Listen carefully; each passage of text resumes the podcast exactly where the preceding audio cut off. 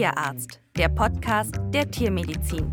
Erlebnisse, Erfahrungen und Einsichten, die ein Tierarztleben prägen. In diesem Podcast erzählen Tierärztinnen und Tierärzte von ihrer besonderen Leidenschaft zum Beruf. Ein Zeitdokument erlebter Geschichten der Tiermedizin. Heute mit Rolf Nathaus und Professor Holger Martens in Berlin. Die Lehrer und die Studenten haben mir ganz viel zurückgegeben. So beschreibt Professor Holger Martens seine Erinnerungen an die Zeit als Leiter des Instituts für Veterinärphysiologie der FU Berlin zwischen 1988 und 2010. Als Dekan hatte er Anfang der 1990er Jahre die schwierige Aufgabe, den Entwurf eines Fusionsgesetzes zu begleiten, um die Fachbereiche Veterinärmedizin von Humboldt-Universität und FU zu vereinen. In dieser Zeit hat er bewiesen, dass er integrieren und vermitteln kann, selbst konstatiert er, man müsse eben auch zuhören und sich in die Situation des anderen versetzen können. Als Wissenschaftler hat sich Holger Martens mit Leib und Seele der Wiederkäuerverdauung verschrieben und er hat es verstanden, sein Wissen in die Praxis zu übertragen. In zahlreichen Vorträgen und Diskussionsrunden hat er sich mit dem Thema der Hochleistungskuh auseinandergesetzt und eine einseitige Förderung des Zuchtziels Milchleistung wegen der damit verbundenen Gesundheitsrisiken in der frühen Laktation kritisiert. Mensch-Tierarzt begrüßt Professor Dr. Holger Martens. Professor Martens, Sie hatten in Berlin 1988 bis 2010, also mehr als 20 Jahre, den Lehrstuhl für Physiologie des Fachbereichs Veterinärmedizin inne. Damit waren auch sich jährlich wiederholende Vorlesungen, Praktika und Seminare verbunden. Hat man das doch mal satt oder waren Sie immer mit Herz und Seele bei der Lehre? Also ich glaube, ich war immer mit Herz und Seele bei der Lehre, weil mir das sogar mit zunehmendem Alter mehr Spaß gemacht hat, aufgrund der einfachen Tatsache, dass man es mit jungen Leuten zu tun hat. Das ist ein unglaubliches Privileg gewesen. Also niemals bereut oder versucht mich zu drücken. Im Gegenteil, ich habe immer alle Lehrverpflichtungen wahrgenommen und gerne wahrgenommen. Da ist was zurückgekommen. Das war ein Austausch. Ich habe äh, im Laufe meines Berufslebens folgende Erfahrung gemacht. Zu Beginn der Tätigkeit habe ich mich immer geärgert über Studierende, die offensichtlich sich nicht gut vorbereitet hatten. Das verschwand völlig am Ende und ich habe mich am Ende gefreut und manchmal auch gewundert über die ungeheuren Kenntnisse, die die Studierenden sich angeeignet haben. Das war wirklich marvelous. Denken Sie, dass das Internet und der Einzug neuer Medien in das Lernen dazu beigetragen haben, dass die Studierenden sich vielseitiger oder mit mehr Freude informieren oder ist das eher hinderlich, weil man schneller den Fokus verliert? Also auf jeden Fall hat sich ja äh, im Laufe meiner beruflichen Tätigkeit das Lehrbuchwissen erheblich verbessert. Also nicht nur für die Physiologie, sondern auch für die Biochemie, sodass die Quellen leichter verfügbar waren. Etwas kommt hinzu, also da möchte ich ein Beispiel mal herausgreifen, dass wir natürlich unsere äh, Lehrinhalte, die PowerPoint-Präsentation immer ins Internet gestellt haben, sodass die Studierenden jederzeit Zugriff hatten auf das, was äh, passiert war. Und das machte sich bei einem Thema bemerkbar, äh, was immer so ein bisschen stiefmütterlich behandelt wird, das ist der Energiestoffwechsel der Tiere. Das ist ja ein bisschen abstrakt. Man kann das nicht sehen und fühlen. Und das ist dadurch eindeutig besser geworden. Das war im Internet verfügbar, man konnte das erklären in Ruhe, die konnten das nachlesen. Und mein Eindruck war, es kam besser an. Was hat Sie nun ausgerechnet zur Veterinärmedizin gezogen? Sie hätten Ihre Interessen doch auch in einer Biowissenschaft realisieren können. Also ich bin in den 50er Jahren auf dem Lande aufgewachsen. Mein Vater war Müllermeister und hatte einen kleinen Betrieb mit anhängender Landwirtschaft, also 120 bis 120 Schweine, sechs Kühe und äh, den Nachwuchs und 100 Hühner. Und das hat mich irgendwie geprägt. Äh, und eigentlich war meine berufliche Laufbahn so ein bisschen prädestiniert. Ich sollte wieder Handwerker werden, wie die Eltern das auch waren und die, äh, und die, äh, der Opa und Oma. Und das hat sich dann in den 50er Jahren verändert, weil meine Mutter gesagt hat, aufgrund der Erfahrung mit dem Krieg, die Jungs und die Kinder sollen erstmal eine gute Schulausbildung machen. Und so bin ich dann zum Abitur gekommen und dann stellte sich die Frage, was macht man? Und die Antwort war relativ einfach. Ich konnte mit Tieren umgehen, ich konnte Plattdeutsch und habe gesagt, okay, jetzt wirst du Tierarzt. Und im Studium hat sich dann der Berufswunsch praktizierender Tierarzt für Großtiere, also für Nutztiere, verschoben zu den theoretischen Fächern und dann ergab sich 1971 zufällig in der Physiologie, dass Stellen frei wurden, weil eine Gruppe berufen wurde. Da wurden also mehrere Stellen frei und man hat mir eine angeboten und so bin ich quasi in die Physiologie gerutscht. Und Sie haben dann nie wieder Richtung Praxis geschielt? Die Entscheidung für die Festlegung äh, auf Theorie und Wissenschaft tat Ihnen zu keinem Zeitpunkt leid? Äh, ich, ich, glaube nicht. Also ich, ich habe ja Glück gehabt. Äh, ich war bei Herrn Hameyer und das war eine sehr forschungsintensive Gruppe, geprägt durch Neugierde. Herr wollte nur Zusammenhänge verstehen im Sinne von Grundlagenwissenschaft. Und das hat mich irgendwie geprägt und das prägt mich bis heute, zu versuchen, Zusammenhänge zu verstehen. Und wenn man der Sache auf den Grund gegangen ist, äh, ist es in der Regel so, dass die Anwendung dann folgt. Nun hört sich das nach einer sehr offenen Herangehensweise an. Der Studiengang der Veterinärmedizin gilt gemeinhin als sehr verschult. War das früher anders? Hatten Sie da mehr Freiheiten? Äh, also, als ich studiert habe, war es sogar noch schlimmer. Wir hatten 40, 44 Stunden in pro Woche äh, und ich habe vergeblich bei den Hochschullehrern, war das ja damals überwiegend, dagegen gekämpft und habe gesagt, das ist nicht machbar. Ich möchte studieren, aber ich möchte nicht studiert werden. Und ich habe mich mein Leben lang dagegen gewehrt und versucht, das zu ändern, dass die Studierenden weniger passiv etwas aufnehmen, als vielmehr aktiv etwas machen. Also meine Idealvorstellung war immer von acht bis eins aktiv, äh, passiver Unterricht, in, in welcher Form auch immer, und anschließend auch die Möglichkeit zum Selbststudium und anschließend aber auch die Möglichkeit zum Dialog mit Leuten, die von der Sache etwas verstehen, sodass man mal Fragen stellen kann. Ganz banal. Sie haben 1966 bis 1971 in Hannover studiert, also in der Hochzeit der Studentenbewegung. Mein spontanes Bild von einem Studenten der Veterinärmedizin in den 60ern assoziiere ich nicht gerade mit Widerstand und Revolution. Wie haben Sie persönlich diese Zeit erlebt? Also es gab 68er, es gab auch äh, etwas Unruhe an der Tierärztlichen Hochschule, aber doch sehr reduziert. Aber es gab das Bestreben, etwas zu verändern. Und wir haben ja versucht, damals intensiv versucht, äh, mal eine Studienreform in dem schon angesprochenen Sinne zu machen, was uns nicht gelungen ist. Äh, das muss ich leider zugeben. Aber es war so, dass äh, das nicht äh, eine Betonwand war in einer tierärztlichen Hochschule, sondern sie war in der Summe etwas unbeweglich und auch im, im Rahmen der Bestallungsordnung äh, auch unbeweglich. Aber es gab eine signifikante Unruhe und äh, ein Beispiel nur dafür, die alle wissen, dass Ben Runesorg erschossen wurde hier in Berlin. Da gab es in, nicht in Berlin, sondern in Hannover eine Riesendemonstration und da waren wir dabei. Also das ist durchaus rübergespannt. Aber das äh, äh, bewegt die sich meiner Sicht von allen Seiten immer in einem sehr sachlichen und konstruktiven Rahmen. Eine weitere für Sie beruflich ganz unruhige Zeit waren dann die frühen 90er Jahre. 1993 bis 1995 waren Sie Dekan des Fachbereichs Veterinärmedizin an der FU. Das war eine wirklich turbulente Zeit. Denn im Gefolge der Wiedervereinigung war zwischen der Humboldt-Universität und der FU die Fusion der veterinärmedizinischen Fakultäten auszuhandeln. Drängt es in äh, solchen Zeiten zum Amt des Dekanats? Unter welchen Voraussetzungen haben Sie das Amt angetreten? Ja, also ich bin ja 88 im Herbst nach Berlin gekommen und 89 fiel die Mauer und dann war sehr schnell klar, äh, es kann in einer Stadt nicht zwei Fakultäten geben, aus, aus, unterschiedlichsten Gründen. Und ein ganz banaler Grund war natürlich auch die finanzielle Seite. Wir sind ja sehr teuer. Äh, und dann dümpelte das erstmal so vor sich hin, Anfang der 90er Jahre. Es gab den üblichen oder fast üblichen Ost-West-Gegensatz, auch in der Veterinärmedizin. Und das führte letztendlich dazu, dass das wirklich auch in der Öffentlichkeit zum Streit führte. Es gab Zeitungsartikel äh, nicht guter Art, vor allen Dingen nicht über äh, die Veterinärmedizin der, an der Freien Universität. Äh, und das führte letztendlich dazu, dass der damalige äh, Dekan, Professor Hörchner, zurückgetreten ist. Und dann kam Herr Winzer äh, aus der Pferdeklinik auf mich zu und fragte mich, wollen Sie nicht Dekan werden? Und das war etwas überraschend, muss ich ganz ehrlich sagen. Im Rückblick leicht zu verstehen. Ich kam als Außenstehender und hatte mit dieser Auseinandersetzung äh, primär ja gar nichts zu tun. Also ich war im gewissen Sinne neutral. Und so ist das gekommen.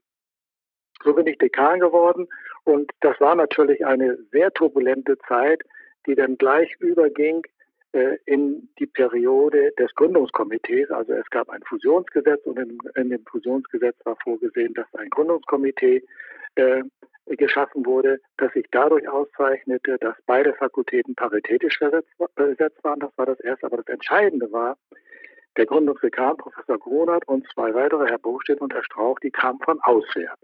Also quasi als neutrale, neutrale Gutachter und auch ja, Beobachter und Vermittler, wenn es nötig war. Und diese Funktion dieser drei Personen ist gar nicht hoch genug einzuschätzen, weil sie von vornherein äh, jeden Streit schon gedämpft haben. Also allein durch die Tatsache, dass sie da waren. Und es war auch, hat auch nie Streit gegeben.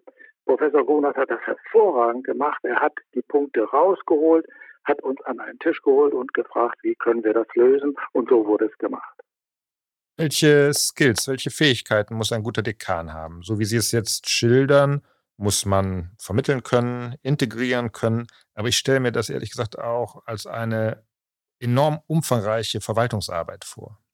Ja, also wenn ich mit dem letzten Punkt anfangen äh, darf, das war tatsächlich so. Wir waren ja nun zwei äh, Fakultäten mit einem riesigen Überhang an Personal und das musste ja in irgendeiner Form organisiert werden. Und da kann ich wir sind ja nachher letztendlich bei der Freien Universität gelandet. Die Verwaltung der Freien Universität gar nicht hoch genug loben. Die haben sich wirklich angestrengt, um alles zu machen.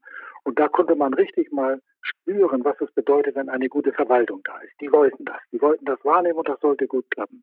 Das war der eine Punkt. Der zweite Punkt, den ich für ganz wichtig halte, zuhören und versuchen, sich in die Situation des anderen zu versetzen. Was möchte der? Wie empfindet er das? Und ich glaube, dass das generell, ganz egal wo man ist, äh, gar nicht so nachteilig ist. Herr Martens, mit etwas gutem Willen ist jetzt der Ansatz, dem anderen zuhören wollen, eine gute Überleitung in den veterinärmedizinisch-fachlichen Part unseres Gesprächs. Sie haben sich intensiv mit der Verdauung des Wiederkäuers beschäftigt und aus den Erkenntnissen als Physiologe nicht nur Ableitungen für die Praxis geschafft, sondern ihre Erkenntnisse auch in eine Botschaft gepackt, beziehungsweise zu einer Kritik formuliert. Das Stichwort ist die Hochleistungskuh. Also ich bin ja in diese Fragestellung zufällig reingerutscht und es sind zwei Achsen gewesen. Es ist einmal Mitte der 80er Jahre noch in Hannover gewesen. Dort wurde ich in die Versuchstierkommission gewählt, aufgenommen und habe mich damit dadurch natürlich zwangsläufig mit dem Tierschutz beschäftigt. Das war ja damals das große Thema. Und parallel, das war zunächst wirklich parallel und völlig unabhängig, wollte ich verstehen, warum die Kühe immer mehr Milch geben. Das wurde ja damals immer jährlich äh, publiziert. Das waren immer 100 oder 150 Liter mehr pro Laktation. Und es gab und gibt bis heute kein vernünftiges Kapitel zu dieser Fragestellung, auch in den Lehrbüchern. Und ich habe einfach nur gesucht, äh, was machen die Kühe Wie machen die das physiologisch? Wie ist das möglich? Und dann bin ich in den 90er Jahren auf einen Zusammenhang gestoßen, den ich ja als Physiologe gar nicht erwartet habe, dass ganz banal gesagt wurde, die Milchleistung nimmt zu, aber die Nutzungsdauer nimmt ab und die Lebensleistung hat sich gar nicht verändert. Und da habe ich gesagt, das kann ja wohl nicht wahr sein. Äh, wie ist das möglich? Und dann habe ich mich und für sich um die tierärztlichen Probleme gekümmert und bin dann früher oder später darauf gekommen, das hat Jahrzehnte gedauert, dass die Kuh das, was sie heute leisten muss, in der frühen Laktation in vielen Fällen nicht leisten kann. Äh, und das kann man an und für sich als Außenstehender ganz einfach erkennen, aufgrund der Tatsache, dass die Kuh mehr Milch gibt, als sie mit dem Futter äh, eigentlich produzieren kann. Also sie rennt, äh, läuft, Entschuldigung, sie läuft in der frühen Laktation in eine lange Phase der chronischen Unterernährung von zwei bis drei Monaten. Das ist heute das Ergebnis, das war es in den 80er Jahren noch nicht. Und das ist nach außen sichtbar. Die Tiere verlieren an Gewicht, verlieren an BCF und erkranken sehr häufig. Und die kennen alle die Produktionskrankheiten. Das sind mit der Ketose an, Nachgeburtsverhaltung, Hyperkalzämie, Grabmagenverlagerung, Mastitis und dann die Lahmheiten und letztendlich äh, etwas später treten dann die Fruchtbarkeitsstörungen auf. Und das waren zunächst alles nur statistische Beziehungen zwischen hoher, hoher Milchleistung und vor allen Dingen äh, schlechter Fruchtbarkeit. Und das lässt sich, das wollte ich physiologisch verstehen. Und das lässt sich in der Zwischenzeit aufgrund der Zunahme des Wissens an für sich relativ gut erklären. Also am besten, wenn ich das mal sagen kann, kann man das an für sich bei den Störungen der Fruchtbarkeit machen, wenn man sich die physiologischen Mechanismen genau anguckt bei der Kuh, und das betrifft nicht nur die Kuh, sondern auch beim anderen Mammaliern. Immer dann, wenn Mammalia unterernährt werden, schränken sie das Zyklusgeschehen ein, weil sie ganz klar sagen, also ich möchte nicht wieder tragen werden, wenn ich mich ohnehin selbst nicht ernähren kann. Beziehungsweise in der Regel ist das ja auch so, dass bei Mammaliern ein Tier noch äh, daneben steht, ein kleines Kalb, nämlich das ernährt werden soll. Und da gibt es eine Verschiebung der Prioritäten und da sagt die Kuh, nein, jetzt kommt erstmal das Kalb dran und das andere schiebe ich nach hinten. Das ist der Kern der Sache. So bin ich da reingeholt. Nun erzielt ein Milchviehbetrieb sein Einkommen aus, na klar Milch. Eine Grundlage dafür ist vor allem Zuchtfortschritt gewesen. Sie verorten die gesundheitliche Problematik jetzt schon in die frühen 90er. Und natürlich ist Zuchtfortschritt träge, beziehungsweise sind Korrekturen schwierig, aber hat es da nicht viel zu lange gedauert, bis man den Grenznutzen hoher Milchleistung erkannt hat? Also ich glaube, das, es klingt das ein bisschen negativ. Es ist, glaube ich, zunächst mal so ein bisschen Ideologie gewesen, mehr Milch, mehr Milch, mehr Milch ist gut. Ohne auf die Seiten, möglichen Seiteneffekte zu schauen. Inzwischen hat sich das geändert. Also es ist Standepede in der Literatur, Lebensdauer und Lebensleistung muss, muss äh, verlängert werden. Das ist überhaupt unbestritten und es ist auch unbestritten, dass die augenblickliche Situation ökonomisch äh, nicht optimal ist. Also das ist, das bestreitet keiner. Der Weg, wie man es ändert, äh, da gibt es unterschiedliche Meinungen. Also ich kann Ihnen das jetzt nur noch mal für die Holstein Friesen hier in Deutschland sagen. Die haben jetzt ab April neue Zuchtwerte und da ist die Milchleistung nur noch mit 36 Prozent äh, beteiligt am Gesamtzuchtwert. Das war in den 90er Jahren waren es ja noch 100 Prozent. Da hat man ja nur aufgrund der Milchleistung. Man hat also zurückgenommen und hat dafür Gesundheitswerte reingenommen. Das passiert seit äh, 2010 schrittweise und seit Mitte der 90er Jahre ist man ganz vorsichtig angefangen, hat das reduziert und verbessert. Was mir fehlt, also es ist zunächst mal der richtige Weg. Es ist unbedingt zu unterstützen, das ist das Erste. Das Zweite, was mir fehlt, durchschlagende Ergebnisse, positive Ergebnisse. Also wenn Sie die Literatur beschauen, ich habe ja keine praktische Erfahrung, aber an einem Beispiel kann man das gut klar machen. Die Literatur über Klaunerkrankungen äh, nimmt dramatisch zu. Äh, und ich habe kürzlich äh, eine Doktorarbeit beurteilen müssen, die in einem sogenannten Spitzenbetrieb äh, durchgeführt wurde. Da waren ein Drittel der Kühe bei der Geburt lahm. Und innerhalb von 100 Tagen nach der Geburt waren zwei Drittel lahm. Das ist schon fast ein Fall für den Amtsveterinär. Das geht nicht. Das geht nicht. Das können wir nicht hinnehmen. Damit kein falscher Akzent reinkommt, ich zeige nicht den Finger auf den Betrieb, sondern es sind die Umstände, die dazu geführt haben. Und wenn Sie bei dem Beispiel bleiben wollen mit der Lahmheit, ist das für mich das typische äh, Zeichen, dass die Kuh der Situation nicht mehr gewachsen ist. Wir haben, wir haben nie auf Lahmheit, aber wir haben nie auf Klauen gezüchtet. Die liefen immer mit, die sind da. Äh, und jetzt merkt man, auf einmal geht es nicht mehr. Und wir wissen eigentlich ja gar nichts, was eine gute Klaue ausmacht, was sie braucht und so weiter. Und für mich ist das ein Indikator, dass die Kuh das, was sie machen muss zurzeit, nicht kann. Und dann kneift das an irgendeiner Stelle. Und in diesem Fall ist die lahm. Dass sie außerdem unfruchtbar ist, ist ja noch eine zweite Sache. Das wissen wir. Jetzt formulieren Sie oder haben Sie die Problematik als Physiologe formuliert. Wie hat die Praxis darauf reagiert? Also sowohl Landwirte als auch Tierärzte. Sagt man Ihnen dann, also bei allem Respekt, Herr Martens, die Praxis äh, sieht aber ganz anders aus? Ja, das Argument, also das Argument äh, höre ich immer wieder und das ist ja auch richtig. Äh, also wenn aus der Praxis gesagt wird, äh, zum Beispiel, Herr Martens, passen Sie auf, ich komme zu einem Betrieb, äh, der Probleme hat. Und dann sehe ich A, B, C, D, sind nicht optimal. Und dann stellen wir das ab und die Sache wird besser. Überhaupt gar keine Kritik. Absolut richtig, muss gemacht werden. Aber die Tatsache, dass es besser wird, bedeutet ja noch nicht automatisch, dass es wirklich gut ist. Das ist der erste Punkt. Äh, und der zweite Punkt, wir müssen uns doch mal überlegen, weshalb sind die Tiere so empfindlich geworden, dass die kleinste Stellschraube, die in, in einem Hochleistungsbetrieb im, im, betrieblichen Ablauf nicht mehr stimmt, dass das denn schon zu Krankheiten führt. Und das ist mein Argument. In der Regel kann man mit diesen Hochleistungstieren, das sind ja Hochseilartisten, nicht mehr optimal umgehen, weil irgendetwas in der Praxis immer nicht optimal sein kann und auch nicht sein wird. Und das können dann die Tiere nicht mehr durchstehen. Und das kann man, das, ja, Entschuldigung, das kann man auch physiologisch ganz gut belegen. Also so ist das nicht. Ne? Das Beispiel mit dem Hochseilartisten ist ja ganz schön. Da müssen Landwirt und Tierärzte also ein Sicherheitsnetz aufspannen in ihrem Bild indem wir geeignete Managementstrategien entwickeln, diese Tiere gesund zu führen. Aber Sie haben in diesem Zusammenhang auch mal gesagt, dass der Fokus auf exzellentem Management falsch liege und die Zucht mehr in den Vordergrund gerückt werden müsse. Wahrscheinlich sehen Sie beides Hand in Hand. Ja, das ist ja das, was ich auch immer sage. Natürlich kenne ich gute Betriebe und ich kenne die einzige Publikation im deutschsprachigen Raum, die mal über einen guten Betrieb äh, verfasst worden ist, die stammt von mir und nicht zufällig. Ich bin da hingefahren, habe mir das angesehen und habe ganz klar erkennen können, was diesen Betrieb auszeichnet. Erstens, er hat die Kraftfutteraufnahme reduziert, damit hat er die Milchleistung reduziert, aber er hat die Lebensdauer der Tiere verbessert, hat fünf Laktationen und 50.000 Liter Lebensleistung. Das ist einfach äh, beispielhaft.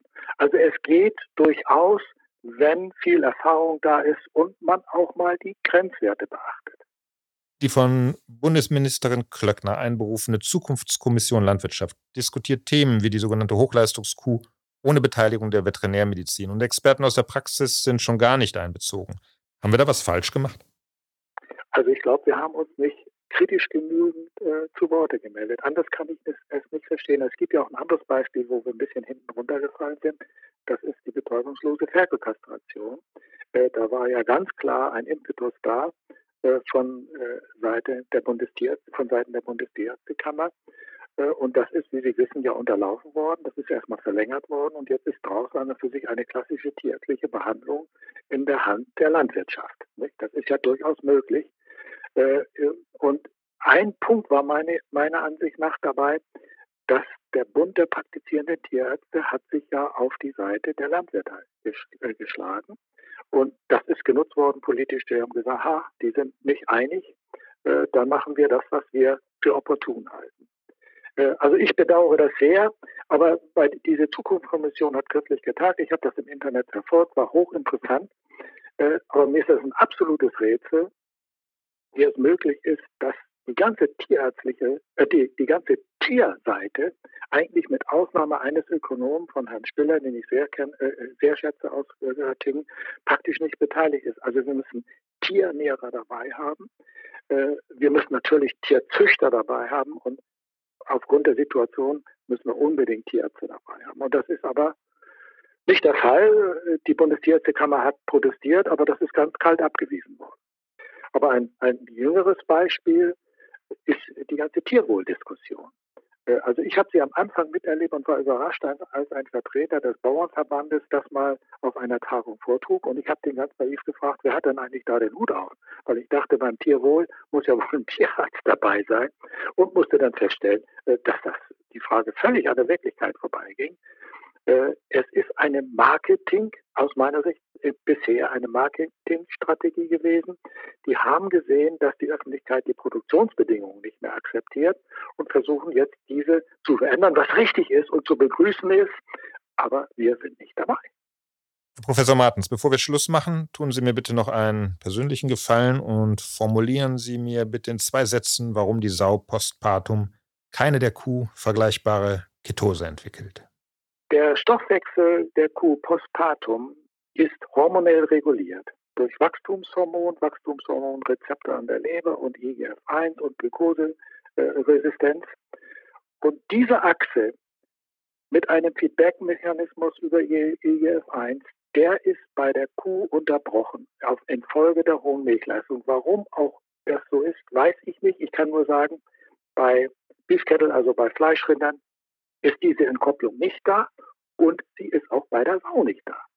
Also diese harte Lipolyse, die wir ja bei der Kuh haben, mit dem Anstieg der Nefer, äh, das ist die Ursache der Ketose und das ist eine Ursache dieser harten äh, Mobilisation ist die Entkopplung der Wachstums-IGF-1-Achse und die haben wir bei der Sau nicht. Insofern können wir es erklären. Herr Martens, ich bedanke mich für dieses Gespräch und wünsche Ihnen noch viele Jahre Zeit für intensive Beschäftigung mit den Themen, die Sie interessieren. Und der Tierärzteschaft wünsche ich, dass sie ihre Impulse aufnimmt, kritisch diskutiert und daran wächst. Vielen Dank. Ja, gern geschehen. Das war Mensch Tierarzt, der Podcast der Tiermedizin. Idee von Rolf Nathaus und Jörg Held. Mensch Tierarzt ist eine Produktion von vetfokus.de und wir sind tierarzt.de. Alle Podcast-Folgen und mehr Hintergrundinformationen zu den Gesprächspartnern und Themen finden Sie online unter mensch-tierarzt.de.